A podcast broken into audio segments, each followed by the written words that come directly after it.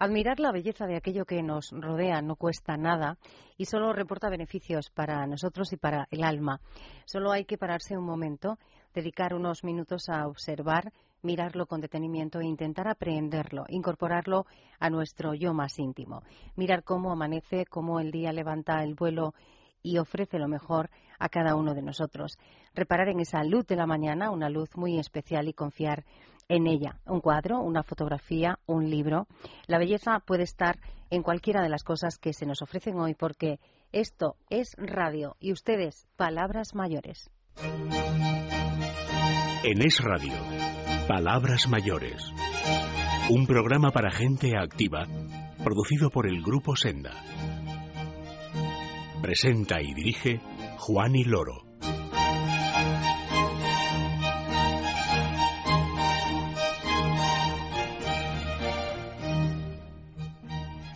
Buenos días, bienvenidos a todos. Gracias por acompañarnos en esta mañana de sábado 17 de mayo de este año, del 2014. Vamos a estar juntos hasta las 8 en punto de la mañana y como cada sábado vamos a dedicar un tiempo a la actualidad, vamos a hablar de salud y de calidad de vida, vamos a tener nuestro tiempo del recuerdo y también en nuestro tiempo de ocio y, y tiempo libre les vamos a recomendar un libro que, eh, bueno, sí, podemos avanzar algo. Puedo avanzarles el título, Amor del Bueno. Es el título del libro del que vamos a hablar a última, a última hora, en la última parte del programa. Repito, gracias a todos por estar ahí, gracias a mi compañero, a Luis Alonso, que está en el control. Bienvenidos, comenzamos.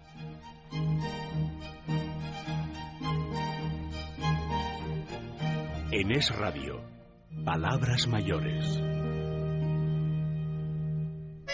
Si tienes 50 años o más y sientes que aún te quedan muchas cosas por hacer y por conocer, Senda Senior es tu revista. En ella encontrarás la información que necesitas para disfrutar plenamente de la vida. Senda Senior, pídela cada mes en tu kiosco.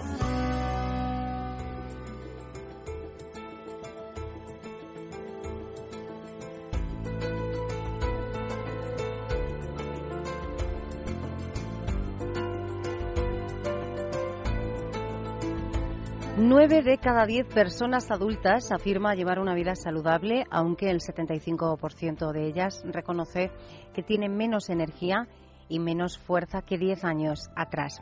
Así se ha constatado en una encuesta, la encuesta nacional Salud y Vitalidad en la Edad Adulta en España, que ha realizado ABOT entre eh, unas 1.500 personas mayores de 45 años.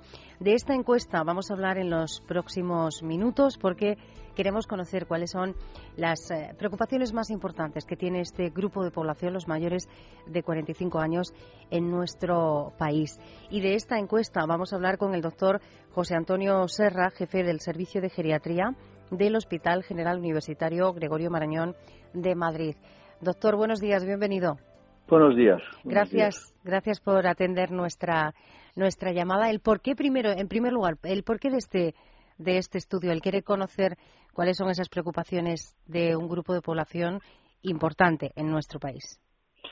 Porque tenemos la sensación de que hay una serie de circunstancias relacionadas con la salud que todo el mundo conoce y todo el mundo está pendiente, pero como son las enfermedades cardiovasculares, la diabetes, el colesterol, pero hay otro grupo de problemas, de situaciones frecuentes conforme cumplimos más años que la gente está menos pendiente, no porque no lo perciban, sino porque tienen la sensación de que es un acompañante inevitable del envejecimiento. O sea que nos pasa a todos. Y eso está demostrado desde hace tiempo que no es así. Los años no pasan igual para todos.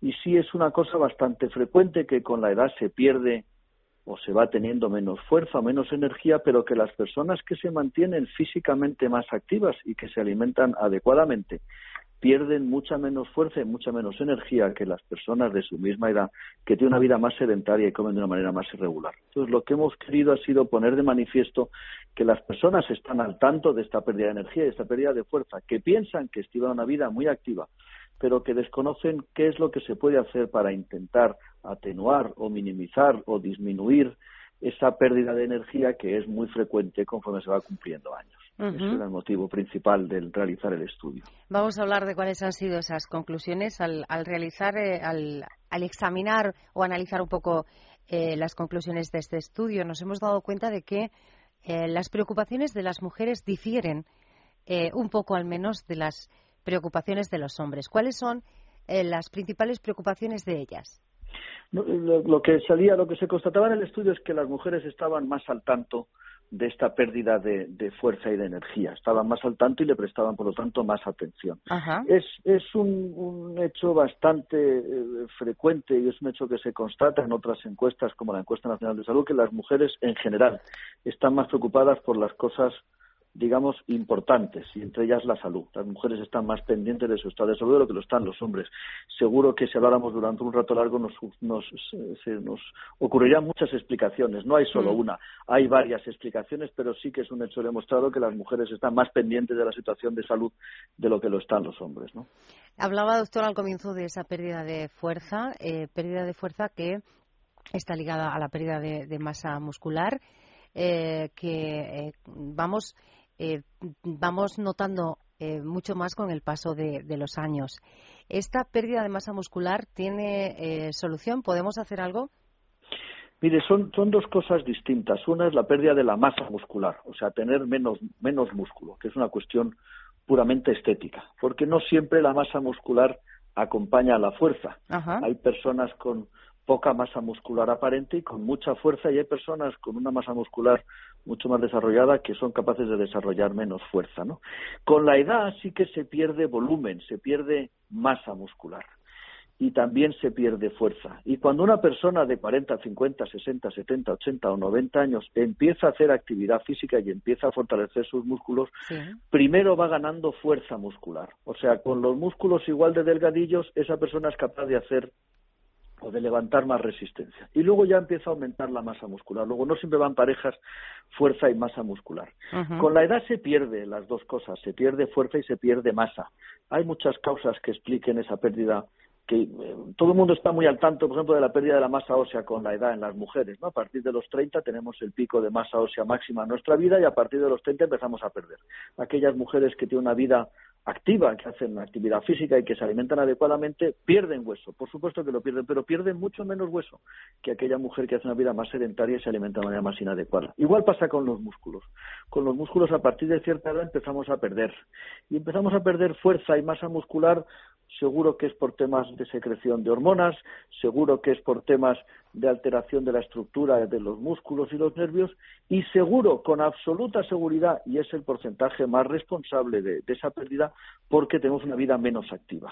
Por eso, cualquiera que esté en, este mundo y se asoma a estas carreras populares que se hacen con mucha frecuencia, pues ve que cada vez hay más personas, no mayores, sino muy mayores, corriendo las maratones y las medias maratones. Y uno se sorprende gratamente al ver que terminan personas de 80, de 85 años y que en muchas ocasiones han empezado a tener una actividad física a edades eh, muy altas, a los 50, a los 60 años. ¿no? Luego esto siempre se produce, pero lo que es está absolutamente demostrado que las personas que tienen una vida activa y que se alimentan adecuadamente pierden mucha menos masa muscular que aquellas que lo hacen al contrario, ¿no?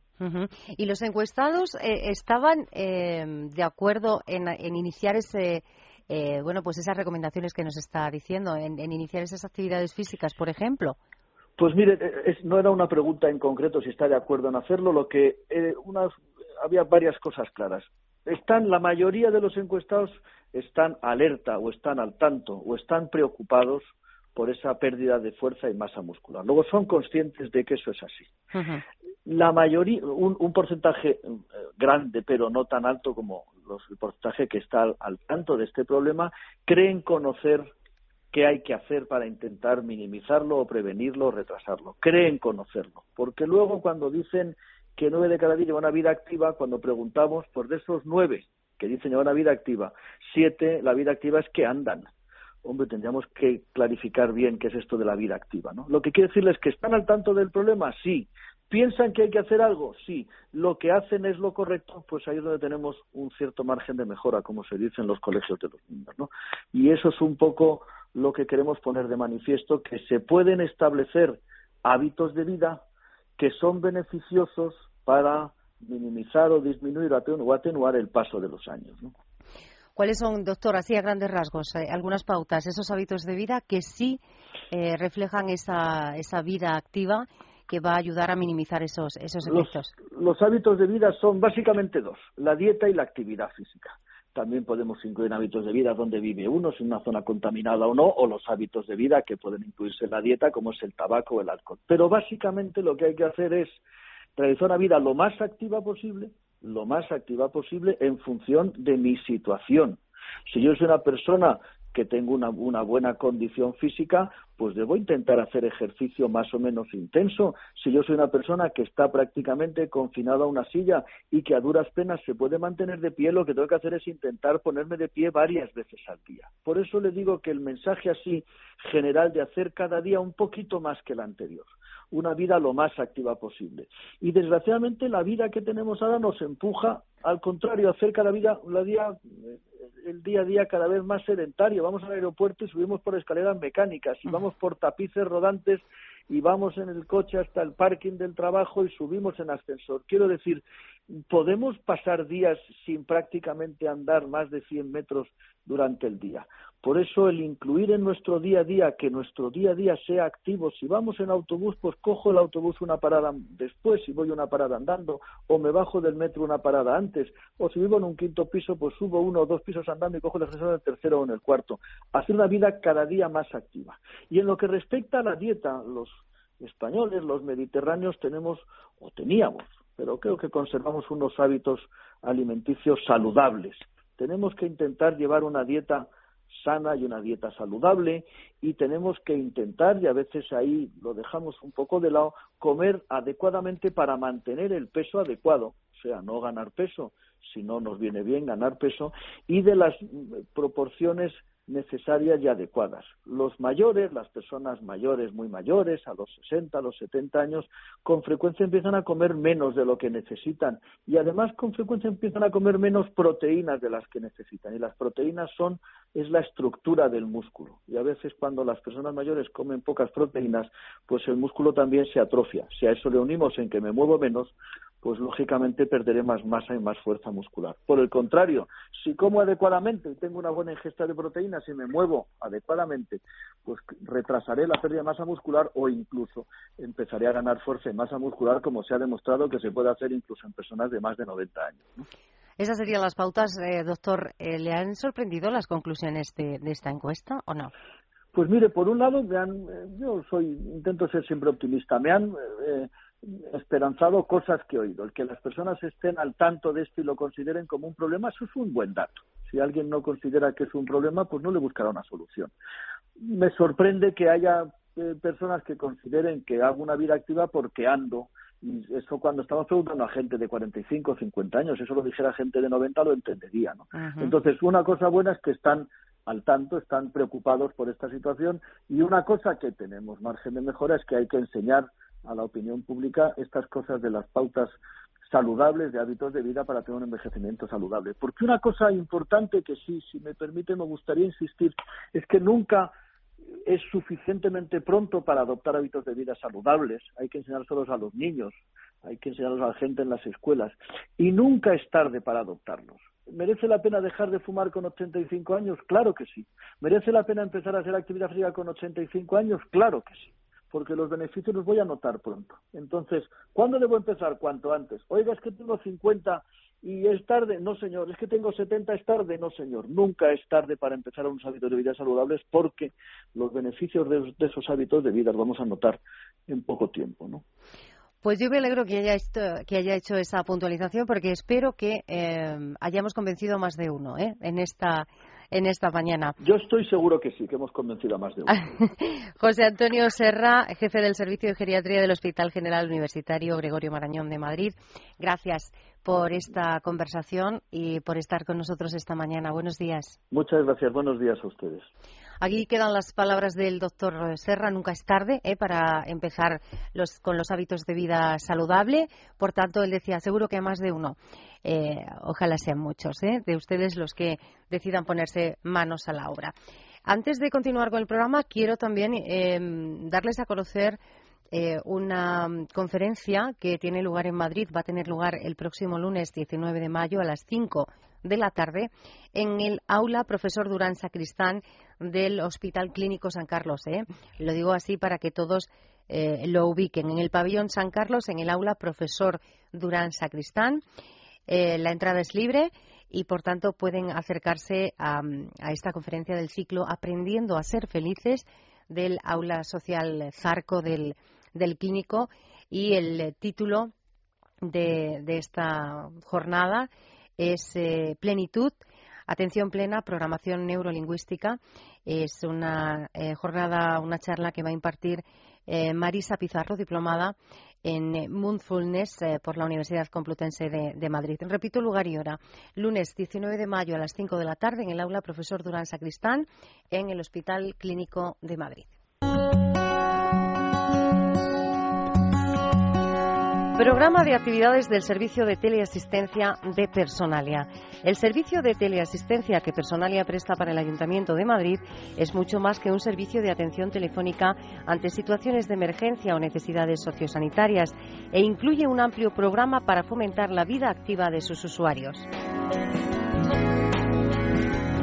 Dentro de las llamadas eh, quincenales de seguimiento a sus usuarios, realiza campañas informativas sobre hábitos de vida saludables en la alimentación, el ejercicio físico, etc. y les informa sobre los principales eventos y recursos locales a su disposición, animándoles a la realización de actividades culturales, lúdicas o de socialización. Pero además, este servicio de teleasistencia de Personalia destaca por su completo programa de actividades socioculturales mensuales adaptadas a, distintas necesidades según sean usuarios sin riesgo, con riesgo bajo, riesgo moderado o riesgo severo alto.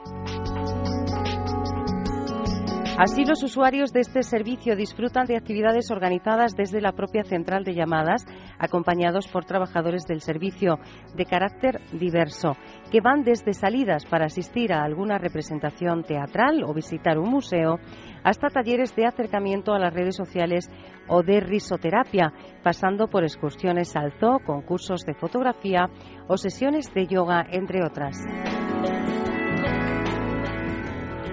Otra de las particularidades del servicio de teleasistencia de Personalia en Madrid es que brinda acompañamiento a sus usuarios en situaciones difíciles como pueden ser momentos de soledad y crisis de ansiedad o simplemente se les llama para recordarles y gestionarles una cita médica, la toma de una medicación, felicitarles en sus onomásticas o recordarles las de sus allegados.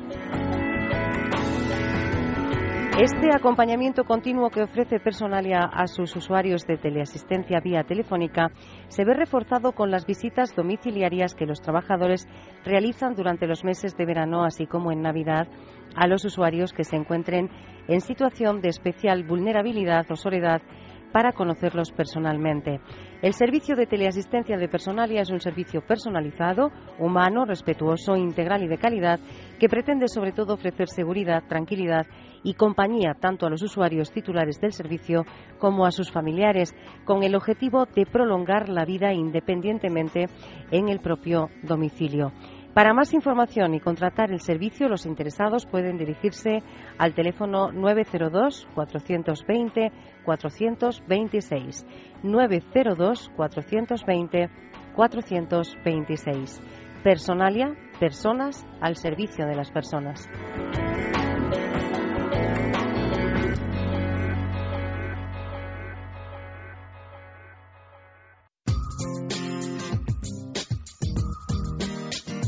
Las últimas noticias del sector son palabras mayores.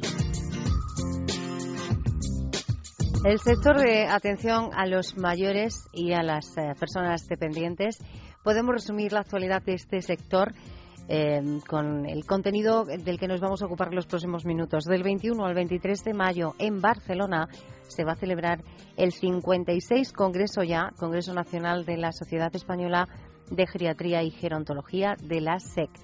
Eh, vamos a hablar de este congreso, vamos a conocer cómo se prepara, qué objetivos tiene esta nueva edición, la 56, y lo vamos a hacer de manos del presidente de la sociedad, del doctor José Antonio López Trigo, al que ya saludamos. Doctor, buenos días. Hola, muy buenos días. Encantado de estar con todos los oyentes de Palabras Mayores. Gracias por, por atendernos. Decía yo, 56 edición. casi nada.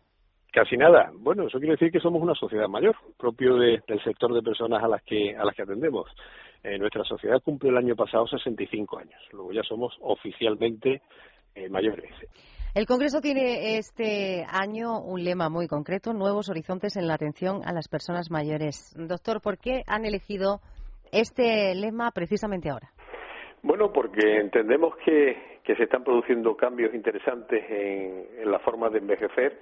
Entendemos que hay todavía un buen trecho de, camino por recorrer para aprender y que duda cabe que nos planteamos esos nuevos horizontes como nuevos retos, tanto en la mejora del envejecimiento saludable como en la mejora de la atención a, algunos procesos. Y queremos que, ese largo camino que está haciendo la, vida, pues no solo sea largo, sino que además sea ancho y seamos capaces de mejorar la calidad de vida de nuestros mayores. 21, 22 y 23 de mayo en Barcelona, 56 edición de este Congreso Nacional de la, de la SEC. Eh, ¿Cuál es el objetivo que desde la sociedad se han marcado como prioritario para ah, conseguir con, con, este, con, esta convocatoria? Bueno, los congresos tienen siempre un objetivo de fondo, que es el intercambio de experiencias y el intercambio de, de conocimientos entre, entre profesionales. Y dentro de ese amplio objetivo, pues centramos el foco en, en quizás tres patas principales. eh, por un lado, la incorporación de nuevas tecnologías eh, tanto en el desarrollo de las ciencias de la salud como de las ciencias del envejecimiento en general, de forma mucho más, mucho más amplia. Eh, por otro lado, nos queremos centrar en un aspecto muy específico que es la fragilidad. Ese estado en el que nuestros mayores están a caballo entre la salud y la enfermedad y que supone ese equilibrio inestable muchas veces que podemos evitar, que podemos prevenir, eh, que podemos intentar restabilizar a, a las personas que, que, lo, que lo sufren y por otro lado el, el hacer poner el foco en la atención centrada en la, en la persona que nos parece la forma idónea de, de trabajar entre todos eh, centrándonos no en un proceso, no en una enfermedad, no, sino centrándonos en cada persona. Digamos, hacer un poco ese traje a medida que cada persona necesita. Esta, esta nueva convocatoria, 56, como decía el doctor López Trigo, 56 convocatorias de manera ininterrumpida. Y imagino, doctor, que en cada una de ellas presentando novedades también para que fluya de una manera eh, pues eh, mucho más efectiva ese intercambio ¿no? entre los profesionales que nos contaba. ¿Cuáles son las novedades para este año? Bueno, pues tenemos algunas novedades eh, interesantes. Tenemos aspectos muy interesantes de nuevos aspectos, eh, de nuevos eh, conceptos y de nuevas teorías eh, sobre ese campo que les comentaba de, de la fragilidad. También sobre otro campo importante, como es la patología osteoarticular, los problemas de, de las artrosis, la artritis, que tanto invalidan a nuestros mayores. Y por otro lado tenemos también una serie de aspectos muy relacionados con, con el envejecimiento positivo. Eh, no nos gusta solo hablar de enfermedades, hay, hay una parte importantísima del envejecimiento que es un envejecimiento positivo, relacionado con la amigabilidad de las ciudades con las personas mayores, con la mejor accesibilidad dentro y fuera de, la casa, con las redes de apoyo social a las personas mayores. Eh, vamos a presentar incluso algunas aplicaciones de ultimísima tecnología basadas en aplicaciones APP pues para que fluya la información de la persona con su con su familiar cuando está en un, en un centro asistencial. Eh, también incorporamos por primera vez un, simposio que va a abordar los diferentes modelos que se practican de atención en, residencias. En este campo también pues vamos a presentar, todos los años presentamos una serie de documentos, este año presentamos siete libros que, que ha producido nuestra, nuestra sociedad, gracias al ingente trabajo de, de nuestros socios, que, bueno, me gustaría remarcar que, que lo hacen de forma desinteresada, eh, con cargo a su presupuesto de, de, tiempo libre, que no, que no siempre es mucho, y presentamos pues desde eh, lo que consideramos que son los protocolos básicos de atención en, en residencias hasta bueno aspectos relacionados con la, con la nutrición y con la alimentación para mantener un envejecimiento activo, algunos aspectos relacionados también con peculiaridades de, del consumo de, lácteos, del ejercicio físico, en fin, hay una amalgama de una amalgama de temas, algunos muy centrados en en, problemas concretos, como es una nueva guía de epilepsia en, personas mayores, que es una enfermedad muy presente pero muy olvidada por, por, los, por los profesionales, eh, algunos aspectos relacionados con la diabetes, eh, lo último en, en, puesta al día en los nueve temas que consideramos eh, capitales en la, en la atención a, a las personas mayores bajo un formato muy atractivo que llamamos geriactualidad, que es actualizar los conocimientos en un día de lo último que, que hay de producción científica en los últimos 12 meses. Tres días que, que bueno, decía yo, dan para mucho, pero yo no sé si son horas suficientes para, para abordar todos esos temas. Bueno, como decimos los de los del sur es que somos artibles, ¿eh? que es una expresión que no sé si todo el mundo entiende, eh, pero somos somos cansinos, somos cansinos. Nos gusta nos gusta lo que hacemos, somos devotos de lo que hacemos y estamos desde primera hora de la mañana hasta ultimísima hora de la tarde sin parar de trabajar y encima cuando hay la media hora esa del café sigues intercambiando experiencias con compañeras y con compañeros, ¿no? Bueno, eh, es poco tiempo, pero tampoco disponemos de mucho más tiempo porque eh, estos días de, que utilizamos de formación también van con cargo a nuestro presupuesto de familia y de vacaciones, ¿no? Y, y, bueno, tenemos que intentar condensar y muchas veces eh, la única queja que tenemos de nuestros socios en los congresos es que, oye, es que ponéis demasiadas cosas al mismo tiempo y hay muchas de mucho interés, ya, ya, pero es que si esto lo extendemos estamos un mes. Claro, claro, porque son muchos los, los contenidos. Doctor, yo quería eh, comentar antes de, facilitar el, bueno, pues algunas eh, páginas en Internet donde pueden acceder los oyentes a más información de este congreso.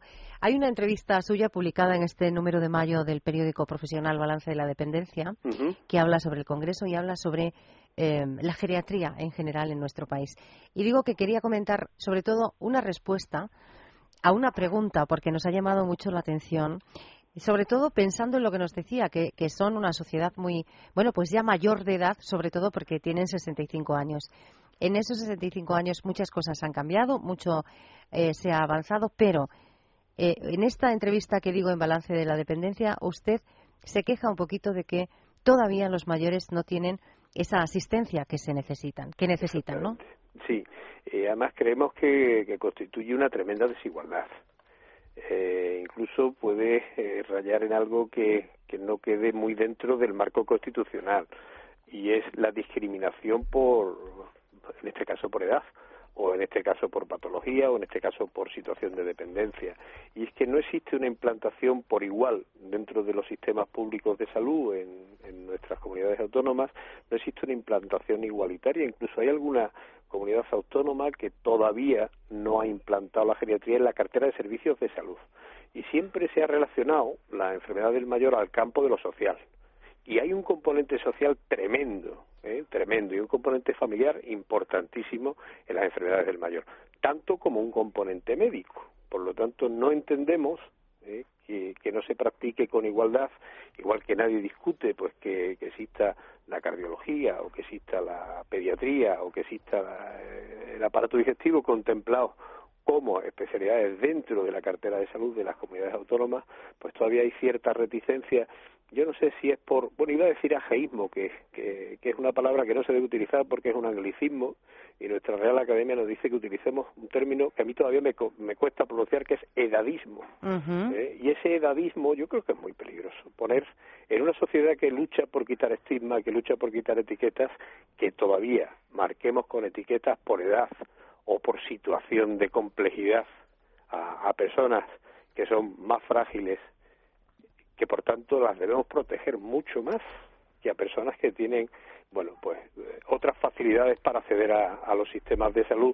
Bueno pues me parece eh, cuando menos paradójico por, no utilizar palabras más, más duras. Pues para analizar esos asuntos, para debatir sobre todos esos contenidos que nos ha avanzado, se van a reunir los profesionales del 21 al 23 de mayo en Barcelona en la 56 edición del Congreso Nacional de la Sociedad Española de Geriatría y gerontología. Eh, remitíamos a los oyentes a ese periódico, Balance de la Dependencia, pero también hay una web donde se pueden eh, descargar el, eh, programa de este congreso, que es geriatría2014.com. Geriatría2014.com. Y si quieren saber más de todas las actividades, porque claro, no la SEC no eh, se centra anualmente en, este congreso, hace muchas más cosas, pues la web de la sociedad es www.seggsec.es. Eh, doctor José Antonio López Trigo, presidente de la SEC, gracias por estar con nosotros esta mañana y espero poder hablar de nuevo con usted una vez que ya eh, se haya celebrado este congreso, hablar de conclusiones y poder también ver esos siete documentos que se van a presentar. Perfecto, pues encantado y muchísimas gracias a, Palabras Mayores por vuestra sensibilidad con, con la geriatría, con la gerontología y al final con nuestros mayores.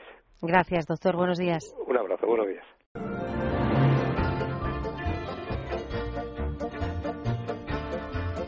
Ya saben de qué vamos a hablarles. Si sigue en pie esta promesa del Grupo Senda de hacer un sorteo entre todos los suscriptores del mes de mayo, eh, suscriptores de la revista Senior, que cada día uno, eh, el uno de cada mes está en todos los kioscos de España. Para los que se suscriban durante este mes de mayo, pues además de recibir la revista en casa por tan solo 20 euros al año, va a entrar directamente en un sorteo extraordinario. Un lote de la línea Agua de Colonia Concentrada de Álvarez Gómez, valorado este lote en más de 120 euros. ¿Qué hay que hacer? Simplemente suscribirse ¿eh? durante todo este mes de mayo. Aún estamos a, tiempo. Pueden hacerlo, pueden suscribirse bien a través del cupón de suscripción que aparece en la revista o bien entrando en nuestra página web que yo ya les recuerdo www.sendasenior.com repito www.sendasenior.com en Es Radio, Palabras Mayores. Vivir de forma independiente y con calidad de vida es fundamental para cualquier persona, pero también lo es sentirse seguro, protegido, tranquilo. La teleasistencia es un servicio que con ayuda de la tecnología pone a tu disposición una serie de recursos que te garantizan una atención inmediata en caso de necesidad. Tan solo pulsando un botón, el servicio de teleasistencia de Tunstal Televida te responde siempre, las 24 horas del día, los 365 días del año. Llegamos a todos los lugares, siempre estamos al otro lado. Llevamos más de 20 años cuidando de los mayores y en la actualidad atendemos a 240.000 personas en toda España. ¿Y tú? ¿Quieres sentirte seguro? Infórmate. Llámanos al 901-110-901. ¿Crees que la edad es una ventaja y que cumplir años es todo un regalo? Si es así, Senda Senior es tu revista. Actualidad, economía, salud, belleza, cocina. Todo lo que necesitas saber para conocer lo que le interesa a la gente de tu edad. Senda Senior, la mayor apuesta por la madurez activa. Pídela en tu kiosco.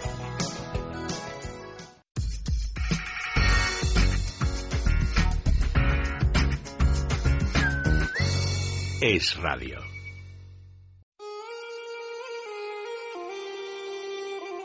Los recuerdos son palabras mayores.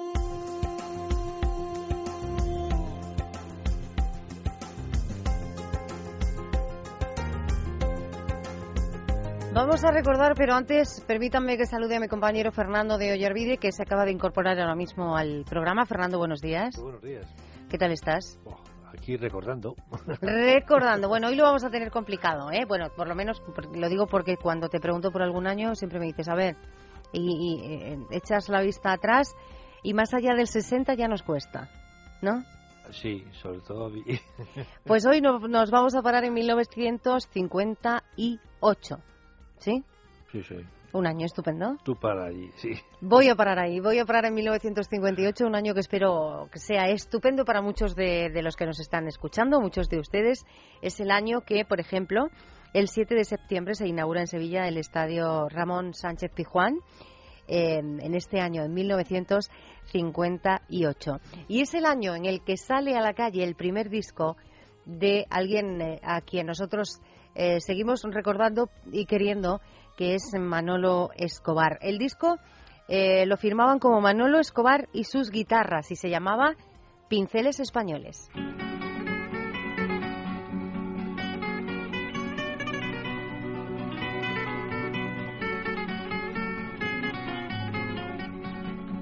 Pincel que pintas España, pintas siempre a una manola que la mujer más castiza será siempre una española.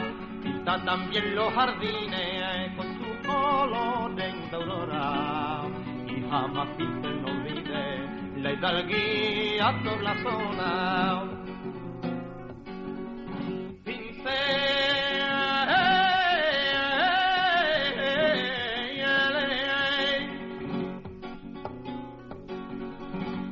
color de mi tierra.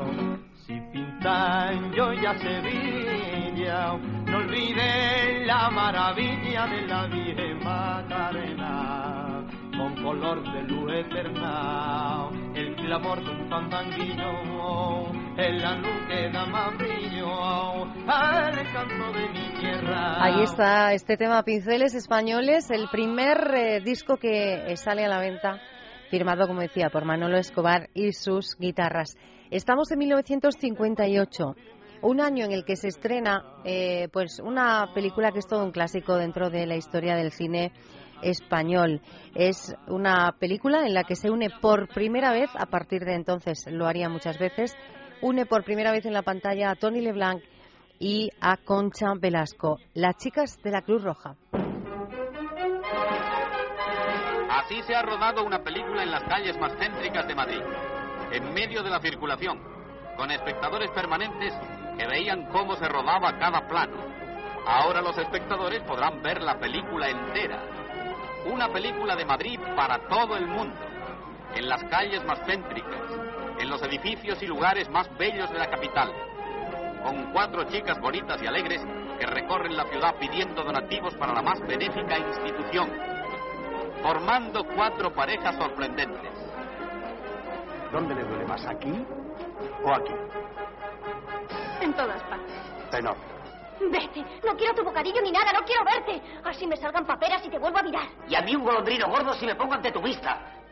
¿Qué hacéis aquí? Trabajar. Si no sabes el significado de la palabra, mira en el diccionario. Vaya una opinión que Así presentaban a las chicas de la Cruz Roja en El Nodo, esta película que se estrenó en 1900. 58. Eh, cuenta la historia de las cuatro chicas, Paloma, Isabel, Marion y Julia. Cuatro chicas muy diferentes, llegadas desde diferentes puntos, con diferentes familias, diferentes historias, que eh, postulan para la Cruz Roja en el Día de la Banderita. Ahí comienza todo y a partir de ahí transcurre eh, la historia.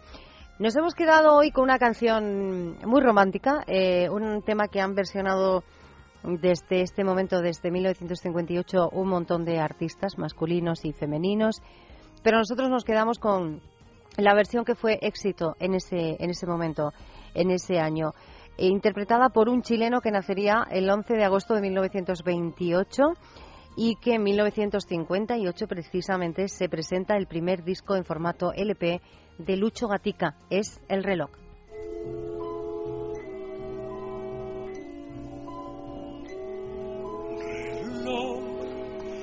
No marques las horas, porque voy a enloquecer. Ella se irá para siempre cuando amanezca otra vez. No más nos queda esta noche para vivir nuestro amor y tu tic-tac me recuerda mi irremediable dolor. Reloj detén tu camino, porque mi vida se apaga ella es la estrella que alumbra mi ser.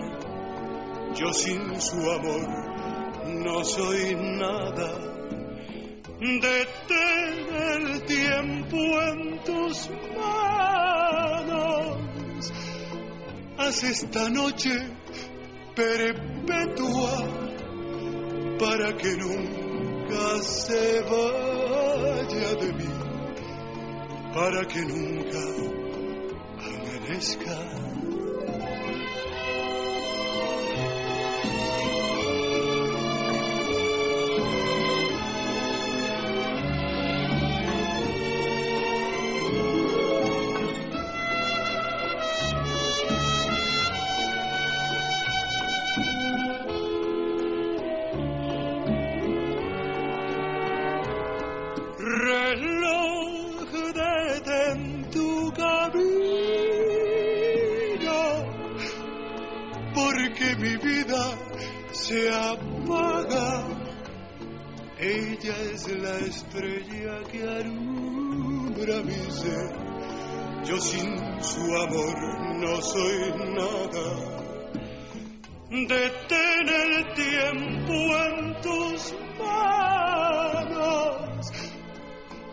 Haz esta noche perpetua para que nunca se vaya de mí, para que nunca amanezca. Reloj, no marques las horas.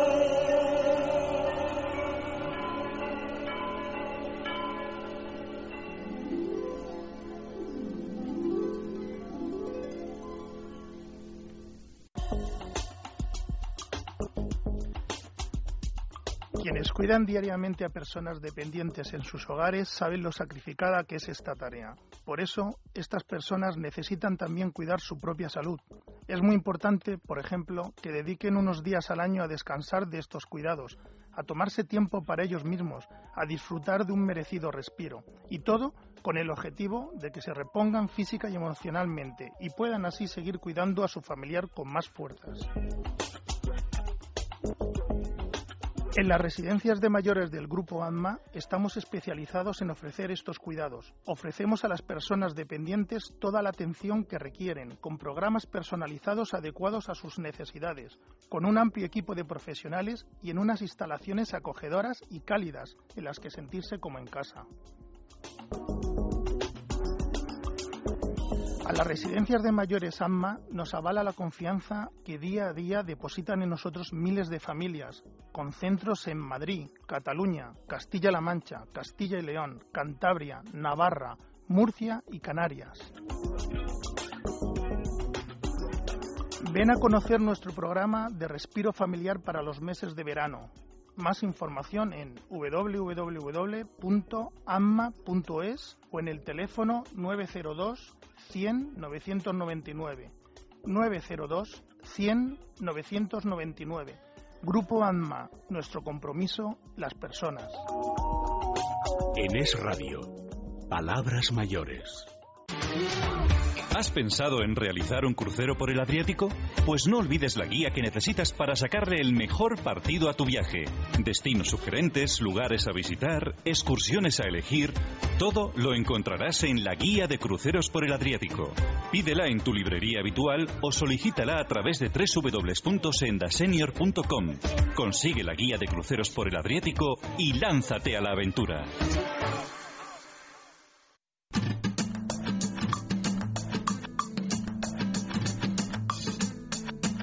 El ocio y el tiempo libre son palabras mayores.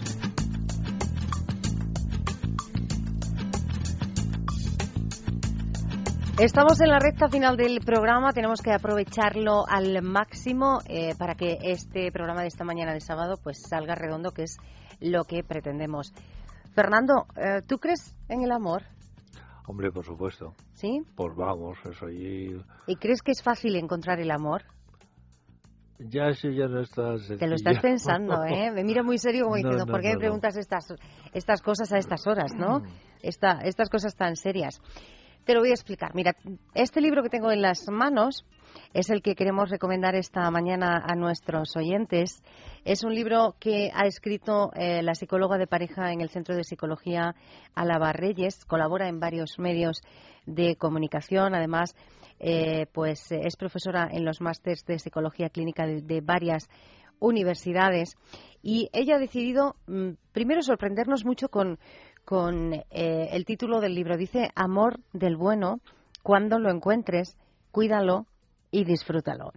El libro se lee muy fácil, es de lectura fácil. Lo que pasa, yo ahora lo voy a, comentar con ella, con Mila Caue. Eh, digo que es de lectura fácil, pero Mm, bueno, asimilarlo no, no lo es tanto, ¿eh? Te lleva a pararte en muchas de las páginas y a, reflexionar mucho. Mila, buenos días, bienvenida. Hola, buenos días. Amor del bueno. Amor del bueno, sí. ¿Cuántos tipos de amores hay? Bueno, en realidad eh, podríamos decir que solo uno, ¿no? Pero eh, el objetivo un poco del libro, como muy bien decías, y te agradezco la presentación que has hecho, es que creo que hoy en día existe una gran confusión. Estamos llamando amor a conductas, a actitudes que no tienen nada que ver con el amor. Y sin embargo, si pensamos que son amor, pues nos vamos a confundir y al final el amor no nos resulta esa experiencia satisfactoria de crecimiento que en realidad debería ser. Eh, decía yo, eh, Mila, que es un libro de lectura fácil, pero eh, asimilarlo no lo es tanto, porque claro, nos pones en un brete en más de una ocasión, ¿eh? sí. Bueno, mira, la verdad es que he intentado sintetizar bastante. Sé que cada párrafo podría dar lugar a un libro por sí solo, sí. pero bueno, el objetivo era que se entendiera fácil, bajar un poco el nivel de la psicología, pues a lo que es la práctica cotidiana que lo pudiera entender todo el mundo, pero haciéndonos reflexionar realmente y no frivolizando. O sea, lo cual no quiere decir que no el, libro tiene su sentido del humor o una cierta ironía subyacente, eh, no perder eso, pero pero también no, no dramatizar y no, no perdernos en, en tantas ideas que confusas sobre, sobre el amor. Y es lo que he intentado sintetizar. También es cierto, como tú dices, a veces reflexionar o leer algún párrafo tres o cuatro veces. Sí, está bien, ¿eh? eso porque así consigues que no se nos olvide lo, lo esencial. Dice, cuando lo encuentres, digo, el amor del bueno, cuídalo y disfrútalo. Pero, ¿cuáles son las claves para reconocerlo, Mila? Para reconocer el amor del bueno. Estabas diciendo antes, has, has empezado diciendo, bueno, ¿crees en el amor? Si no, el amor es incuestionable como sentimiento. Todos sentimos amor y esas mariposillas en el, en el estómago no las puede negar nadie. Pero es importante eh, saber que amar es una conducta, y como conducta hay gente que lo hace mejor y peor. Es una conducta que requiere, requiere aprendizaje, tener buenos maestros, practicar mucho, no tener miedo a equivocarse y seguir. Y luego, sobre todo, como hacen los grandes campeones de la Champions, disfrutar cuando ya se hace muy bien.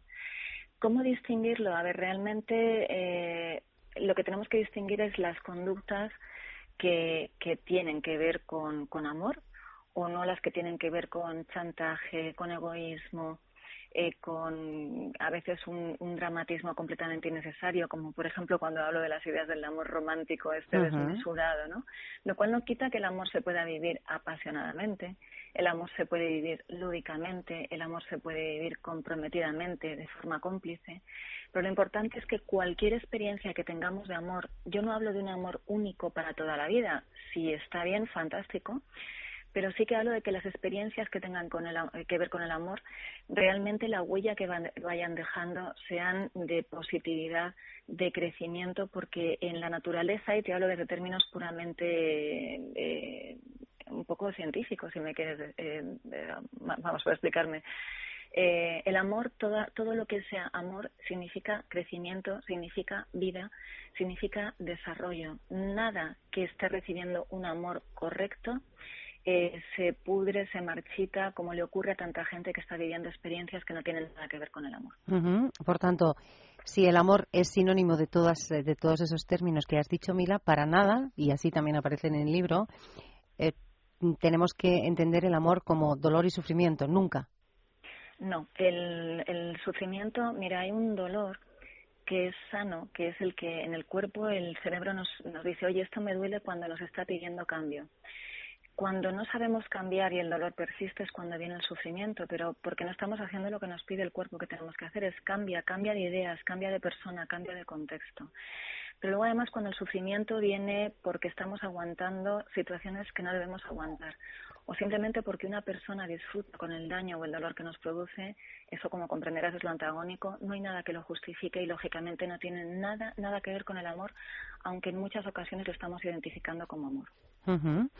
En el libro, como decíamos, eh, bueno, lo has dicho tú, has intentado sintetizar mucho, eh, porque es verdad que este libro eh, te daba para, para mucho más, para que fuese un libro mucho más gordito, ¿no? Porque es un libro muy cómodo de llevar, de tener en cualquier sitio y de llevar en el bolso, perfecto para, sobre todo para los que utilizan mucho el, el transporte público. Por ejemplo, hay un apartado en el que hablas de las claves, las reglas para estar en pareja. ¿Podemos resumirlas? Bueno, aquí sí que he intentado sintetizar mucho, pero mira, mira, la primera es que el propio bienestar o, o la felicidad dependen de uno mismo. No podemos estar siempre pensando que tienen los demás que hacerme feliz o esperar que las circunstancias nos hagan felices. Entonces, uno tiene que aprender qué es lo que le hace feliz, porque es la única forma que tiene de compartir su felicidad y su bienestar con otra persona y además aprender a hacerla feliz.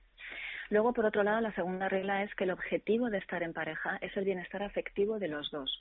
Un poco lo que decíamos antes, cuando uno de los dos no está eh, creciendo, desarrollándose, siendo feliz, la relación de pareja no va a ir bien. Y luego, una tercera regla sería que el amor no tiene nada que ver con el sufrimiento y el dolor, que es un poco lo que estábamos hablando antes. En cuanto detectemos que el sufrimiento de, de uno es el placer del otro o que el otro obvia el dolor y el sufrimiento de su pareja, tendríamos que hacer una, una revisión de qué es lo que estamos viviendo. Son muchos los apartados del libro. Eh, podríamos estar hablando con Mila mucho, mucho tiempo. Pero antes de terminar, yo quiero eh, también centrarme en un apartadito del libro en el que hablas de eh, que esto del amor y el amor del bueno no tiene, no tiene edad. Uno puede sentir este amor que estamos calificando como el bueno a los 20, a los 50 y a los 80. Sí, además ahora, mira, lo bueno, gracias a que Internet ha sido un poco como la nueva plaza del pueblo, ¿no? Y que ya la gente no sigue casada para siempre. Eh, es muy común ver gente de 50, de 60 que van de manitas, que se acaban de conocer, que han recuperado la ilusión por vivir, por enamorarse. Además, a ciertas edades, fíjate, eh, incluso el, el amor que se vive a esas edades es más intenso uno sabe muy bien lo que quiere, puede estar tremendamente ilusionado. El atractivo físico no lo es todo para, para la plenitud, es importante, pero es importante para vivir la pasión o otras cosas, pero a veces cuando uno quiere vivir una, una relación que le llegue al corazón, eh, bueno, eh, quizá además también cuando se es más mayor, eh, a falta del atractivo físico uno puede potenciar características, pues la simpatía, eh, otras cualidades que uno tiene y desde luego como sentimiento se, se vive igual de intensamente y como conducta yo espero que a esas edades, a ciertas edades ya hayamos aprendido muchas cosas que nos hagan hacerlo sobre todo mucho mejor. Antes, cuando hablabas de, que el amor es una conducta que, se aprende, eh, no te hemos preguntado, pero yo creo que es una pregunta obvia también, Mila. Decías, hay que aprender de buenos profesores. ¿Quiénes son esos buenos profesores? Bueno, los buenos profesores eh, puede ser eh, desde los propios padres. Mira, yo lo tengo dedicado mi libro a los míos porque han sido una muestra de cómo estar enamorado cada día, los pequeños gestos que hay que hacer, cómo solucionar cuestiones, el detalle, etcétera, pero hasta el último suspiro. ¿eh? Eh, mi padre falleció con 82 años y, y fue realmente enternecedor el, el enamoramiento que, que había entre ellos. Los modelos pueden ser pues los papás de amigos, pueden ser modelos que cojamos de, de nuestro entorno. Los profesionales ayudamos en lo que podemos, pero, pero siempre los modelos afectivos que tenemos próximos son los más importantes. También eh, un poco ahí intento derribar el mito de que cuanto cuantas más relaciones más se aprende y un poco lo que explico es bueno depende. Te imagínate que tienes como, como maestro a, a de fútbol a Messi entonces, con que tengas a un maestro que te enseñe a jugar al fútbol como juega Messi, realmente los 300.000 que te pudieran enseñar otras cosas mm, te sobran. Eh, lo que pasa es que también cada uno, y tiene que ser coherente, tiene que decidir si lo que a él le hace feliz, que por eso son las reglas básicas, pues que a lo mejor yo no quiero jugar como Messi. Yo soy feliz jugando en, en liguillas de tercera regional y es lo que me gusta. Ahí es lo que tiene que decidir cada uno, lo que quiere vivir y lo que quiera vivir estará bien, será amor del bueno. Siempre que sea coherente, le, proporcione felicidad y, por eso es importante que uno sepa muy bien lo que quiera y dónde quiere estar. Eh, ha sido una delicia leer este libro, Mila, eh, Amor del Bueno. Cuando lo encuentres, cuídalo y disfrútalo. Es un libro de JDJ Editores eh, que queremos, hemos querido recomendar esta mañana a nuestros oyentes, un libro de Mila Cauet. Y ha sido un placer hablar contigo. Antes de decirte adiós, voy a recomendar a todos un capítulo muy, muy, muy especial, el que tú llamas complicaciones a superar, porque en esto, claro, tú decías, los eh, profesionales ayudamos en lo que, en lo que podemos. Este capítulo está muy bien para, bueno, como tú decías, cuando una cosa eh, no va bien, saber ponerle freno a tiempo, ¿no? Bueno, sí, ahí tenemos las relaciones peligrosas, que también hablo mucho de la, de la manipulación, porque una de las grandes huellas devastadoras que, quedan en las relaciones es cuando caes en manos de un manipulador, una manipuladora o alguien que miente eh, sistemáticamente. Y aunque al principio es difícil detectarlo, por lo menos sí que intento dar una especie de decálogo para algunas de las señales no obviarlas y salir de esas relaciones en cuanto se pueda y se puede ser corriendo mejor. Mm. Y luego también tenemos pues a las parejas que suelen ser bastante fuente de conflicto en las relaciones actuales donde hay tantas Sí. parejas ya por las dos partes y, y eh, tienen un, o sea, las parejas han salido de la intimidad afectiva y no pueden estar, no pueden seguir en la, en el contexto de, de lo que significa pareja. Tienen que dar un pasito atrás. Y luego también están las familias políticas, que a muchas parejitas hoy en día el, el tema de, de no llevar bien las relaciones con las familias políticas eh, de, de las familias de origen pues suele ser fuente de conflictos y en la medida que podamos evitarlo pues también he querido un poco contribuir porque hay gente que lo está intentando hacer muy bien y estas pequeñas cositas es una pena que a veces acaben con relaciones que son bonitas y que podrían ser un, un gran proyecto de pareja y de felicidad. Todas esas complicaciones y alguna más eh, que, que pueden encontrar ustedes en este libro de Mila Cauet, eh, Amor del Bueno. Cuando lo encuentres, cuídalo y disfrútalo. Mila, un placer poder eh, charlar contigo esta mañana. Un abrazo. Igualmente, un abrazo y gracias por todo. Seguimos, seguimos. Fernando de Ollarvide, has, has mirado el reloj, ¿verdad? Ya lo he visto, ya lo he visto y claro, pasa lo de siempre, ya estoy pensando en cogerme el crucerito. En cogerte y el crucerito. Tengo mucha prisita. ¿Tú? Claro. ¿o qué ¿Cuándo te vas? Yo no tengo derecho a coger el crucero. ¿Pero ¿o cuándo te vas? Pues en cuanto salga de aquí me cojo mi crucerito, mi librito, que por cierto los oyentes ya podían copiarme. Sí. Sí, sí, porque al fin y al cabo, pues mira, con, un, con mi librito, el guía de cruceros del Mediterráneo o del Adriático, oye, que te ahorras una pasta. Te ahorras dinerito y es, mira, lo decíamos antes eh, con el libro este de Amor del Bueno de Mila, que es un libro muy cómodo de llevar. La guía de cruceros por el Mediterráneo, guía de cruceros por el Adriático, es aún más cómoda, porque la puedes llevar casi casi en un bolsillo, ¿eh? así de una chaqueta o en la mochila. Es muy fácil de llevar, muy fácil de leer.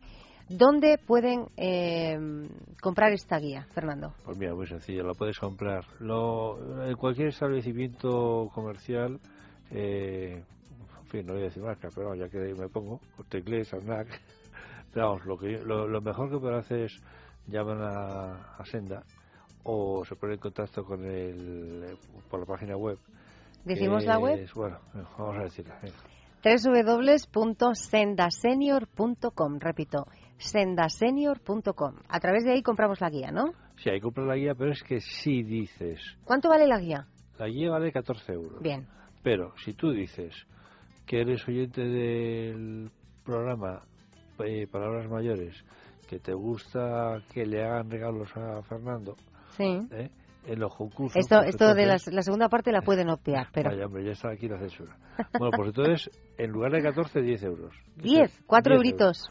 4 euritos. En, en esta guía de cruceros imprescindible para eh, disfrutar de lo que realmente importa cuando uno viaja, que es el viaje en sí, y no perder el tiempo, ni, ni el tiempo ni el dinero en cosas mm, menos importantes o secundarias. No, en serio, eh, si tú eh, lo haces a través de, de, la, de la página o del teléfono de, de Senda, te ahorras eh, pues un dinerito, que son son 4 euros y, oye, pues te sale tirada. Y si quieres la guía del Adriático para tu tablet o para tu teléfono móvil, es que ni siquiera eso, porque es que eh, por 3, no ya ni a 4 euros, te la bajas y la puedes consultar eh, digitalmente. O sea que es un auténtico chollo.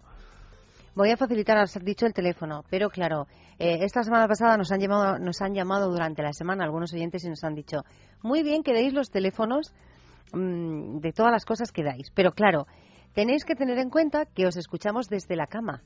Es decir, que nos aviséis, pues están avisados, ¿eh? Vamos a dar un teléfono 91373-4750. ¿Han tenido tiempo?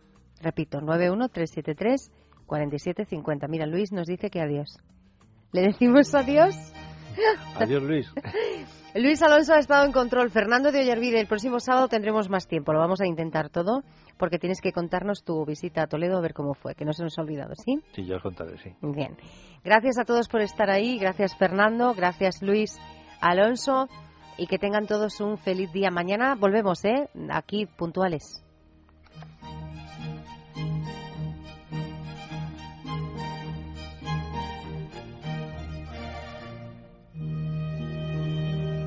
Palabras mayores con Juan y Loro.